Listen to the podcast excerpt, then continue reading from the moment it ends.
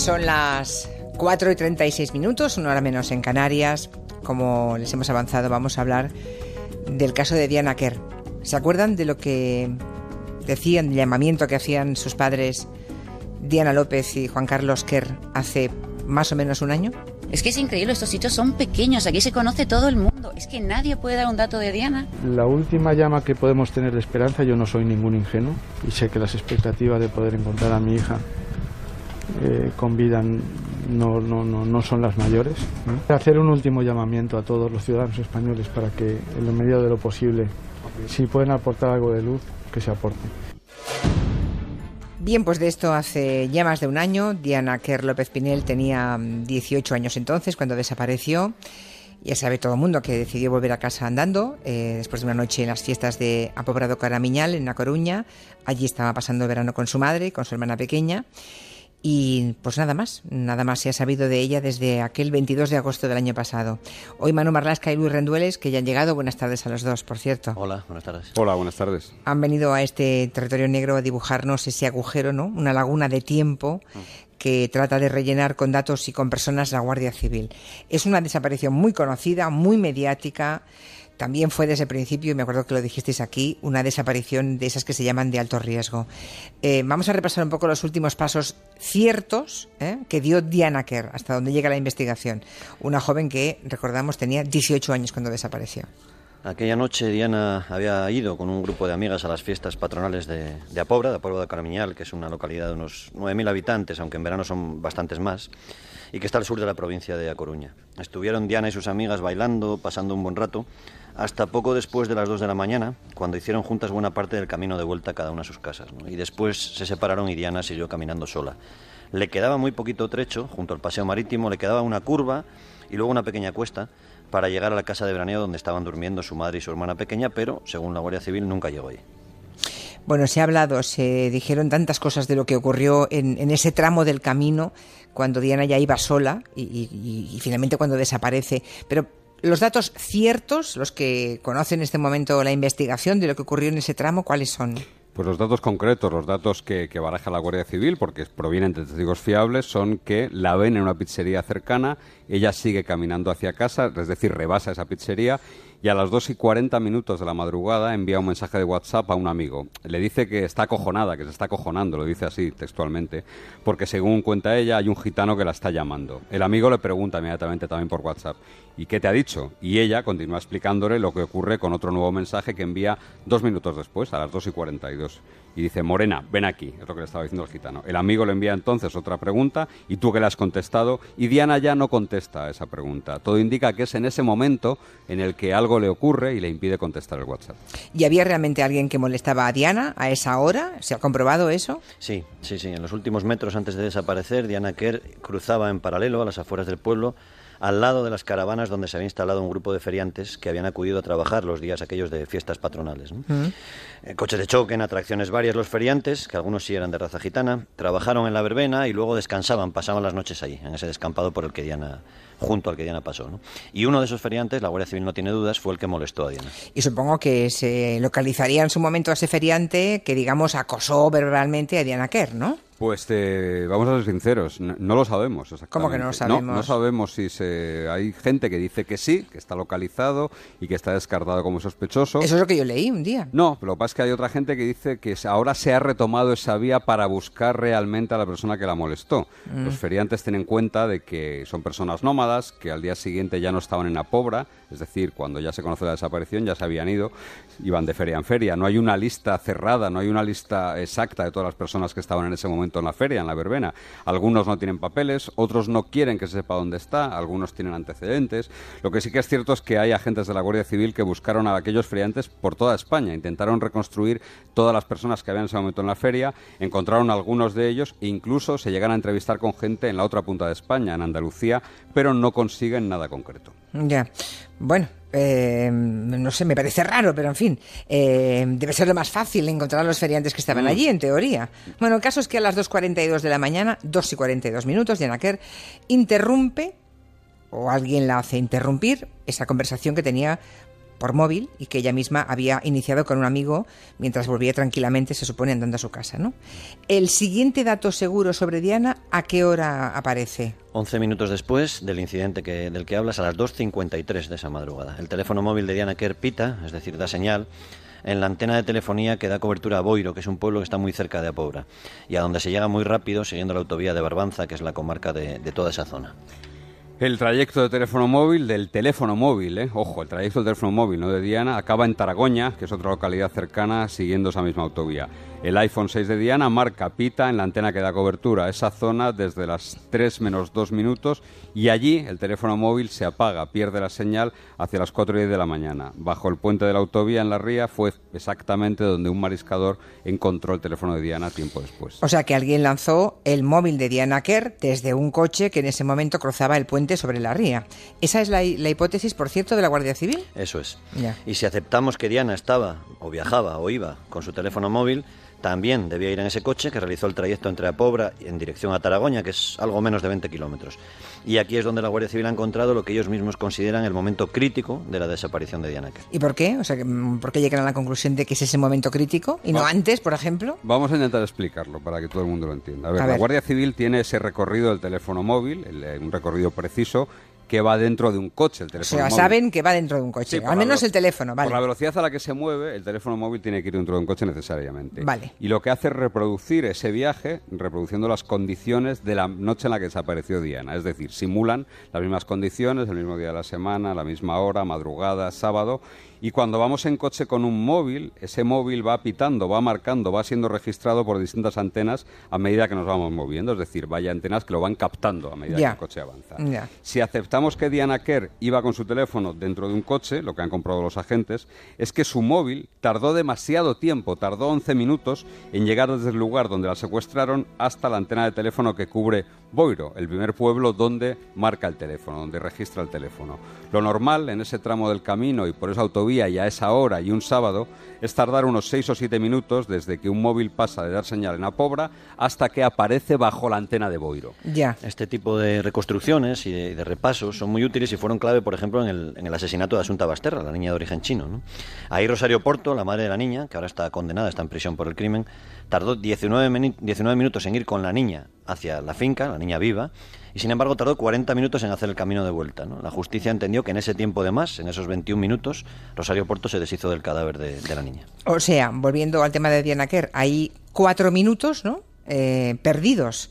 Cuatro minutos donde quizás Diana Kerr está quizá luchando por su vida con, con los secuestradores. Pues esa es la vía de investigación, esa es la hipótesis más probable. El teléfono móvil está ese tiempo en la zona de Apobra, no se mueve de allí. Es más, creen que no se movió realmente de la zona donde fue secuestrada. La Guardia Civil buscó y rebuscó en el lugar donde fue abordada casi casi con seguridad por un coche en el que iban varias personas. Hay gente que piensa que son dos personas como mínimo, otros dicen que tres, hombres casi con toda seguridad. Y la reconstrucción de lo ocurrido con el teléfono móvil indica que lo más probable es que ese teléfono fuese arrojado a la ría desde el puente y desde el asiento del copiloto, lo que apunta a que habría dos hombres o quizás tres si pensamos que hay alguien que está en el asiento de atrás reteniendo a Diana.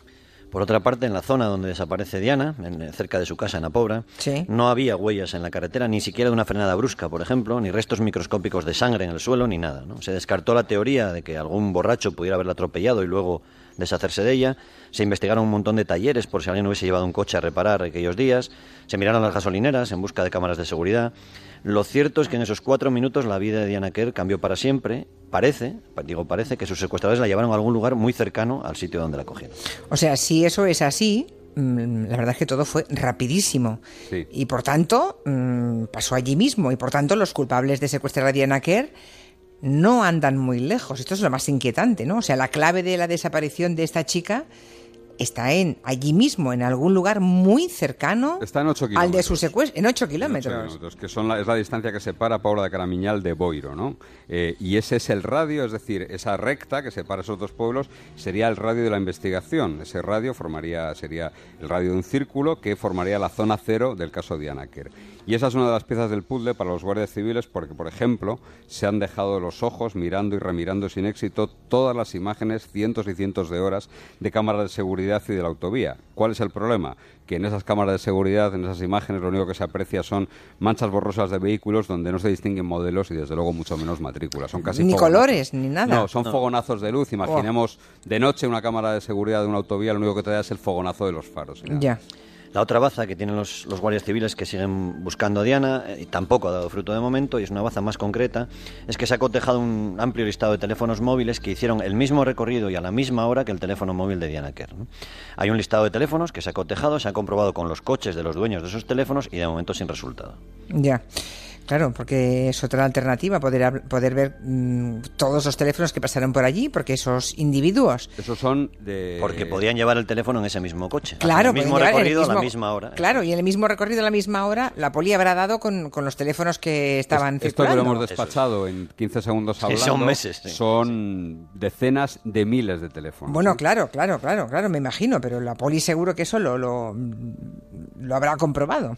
Bueno, en un caso como este también ha habido mucho ruido, ¿no? Sobre los padres. Yo recuerdo eh, cosas que se dijeron de su Mm. hermana pequeña, de la vida privada de la propia Diana, una cosa bastante infame, todo se ha dicho de paso. Una exposición bastante, bastante Tremenda. peculiar, ¿no? Los padres de Diana es cierto que protagonizaron hace años un divorcio convulso, con acusaciones muy fuertes entre ambos, por otra parte, como otros tantos divorcios, como otros muchos divorcios, ¿no?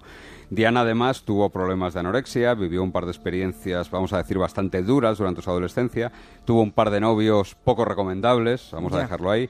Todo eso fue investigado y todo indica que la desaparición de Diana Kerr no tiene absolutamente nada que ver con esa vida pasada que la Guardia Civil Ya. no ha tenido más remedio que poner al descubierto, que iluminar esa zona de sombra que había. Hace casi un mes hice una entrevista a la madre de Diana ah, para interview y ella me confesó que sabía que la había investigado a ella misma ¿eh? como sospechosa de desaparición. Ella estaba en Madre casa con su mía. hija menor la noche de la desaparición de Diana y que también sabía que había investigado a todo el entorno familiar y el más cercano. Realmente es algo rutinario, es de, es de manual policial. ¿no? También se hizo, por ejemplo, con un antiguo novio de esos que te decía Manu, poco recomendable. También con el padre de Diana, con Juan Carlos Kerr, que la noche de la desaparición estaba muy lejos de Galicia, estaba en la provincia de Castellón. Supongo que se está haciendo todo y más por resolver este caso, ¿no? No creo que, sobre todo porque debe estar esperando la policía que alguien cometa un error, ¿no? Igual Eh, tienen sospechosos, pero están, es- no sé, vamos, A a, ver, hay- lo mejor aquí- pregunto más de lo que debo. No, pero- no, aquí hay que decir varias cosas. Una, que el juez archivó, archivó el caso por eh, falta de autor conocido, es decir, el juez, para el juez judicialmente no había más vías, es decir, permanecía inactivo porque no se aportaban más pruebas, pero una cosa es esa, y esto hay que dejarlo bien claro, una cosa es la investigación judicial, lo que se está instruyendo en un juzgado, y otra cosa es la investigación de la Guardia Civil, que va por otro lado. La Guardia Civil no necesita al juez para seguir investigando, ¿no? Ahora mismo se han tocado confidentes, se han tocado colaboradores en la zona, que es una zona algo problemática, pues porque es una zona donde el tráfico de drogas ha tenido una notoria importancia durante muchos años, ya. donde hay mucha gente con Cierta, antecedentes cierta cultura del silencio también. mucha cultura del silencio a raíz precisamente de esa de, de- de todo lo que el tráfico de drogas ha dejado el pozo que ha dejado el tráfico de drogas se han repasado a personas con antecedentes por delitos sexuales que pasaron esa noche por la zona por la verbena o cerca hay, y este dato es curioso, hay, había al menos cuatro hombres con antecedentes por delitos sexuales esa noche allí en Apoblado Caramiña. Tremendo, ¿eh? Esto cuando lo he visto me he quedado Los cuatro impresionada. descartados, naturalmente. Ya, claro, claro. Pero imagínense, o sea, de pronto cuando ocurre algo, buscan quién estaba allí y había cuatro individuos con antecedentes por delitos sexuales. ¿no? Se han investigado a todos los presos de permiso aquel fin de semana de verano, que eran muchos también, presos de permiso de prisiones cercanas o más lejanas, a ver si alguno de ellos puede haber pasado por allí. Se investigó la declaración de dos personas que dijeron que aseguraron haber visto a Diana en el muelle de Taragoña dentro de una caravana. Se gastaron muchísimas horas en esa investigación y al final resultó que eran dos antiguos delincuentes que buscaban algún tipo de gloria o, bueno, pues tener algún tipo de caché para ir a televisión a contarlo. No puede ser. Sí, bueno, Sí, sí, claro que puede obviamente en estos casos también han aparecido videntes que decían saber dónde estaba Diana, algunos viva, otros muerta. Se han seguido testimonios de gente que juraba que la habían visto viva en Leganés, en Lugo, en Alemania, con una secta en Estados Unidos y hasta hoy.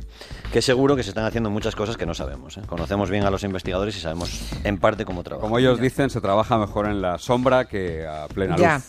¿eh? Y es como están trabajando ahora, ¿no? Y pero ellos siguen siguen pudiendo hacerlo, o sea, tienen recursos para seguir haciéndolo. Claro, el problema Claro, es... cuando se cierra No, la investigación por parte de la justicia, parece que la policía se queda un poco de No, manos no, para, cruzadas. que, lo, para ¿no? que lo entienda todo el mundo. Cuando haga falta algún tipo de actuación que recorte los derechos de alguien, y estoy pensando en un registro domiciliario, en una intervención Chazo, telefónica, ya le pedirán al juez que rehabla, porque el juez lo que tiene es un archivo provisional.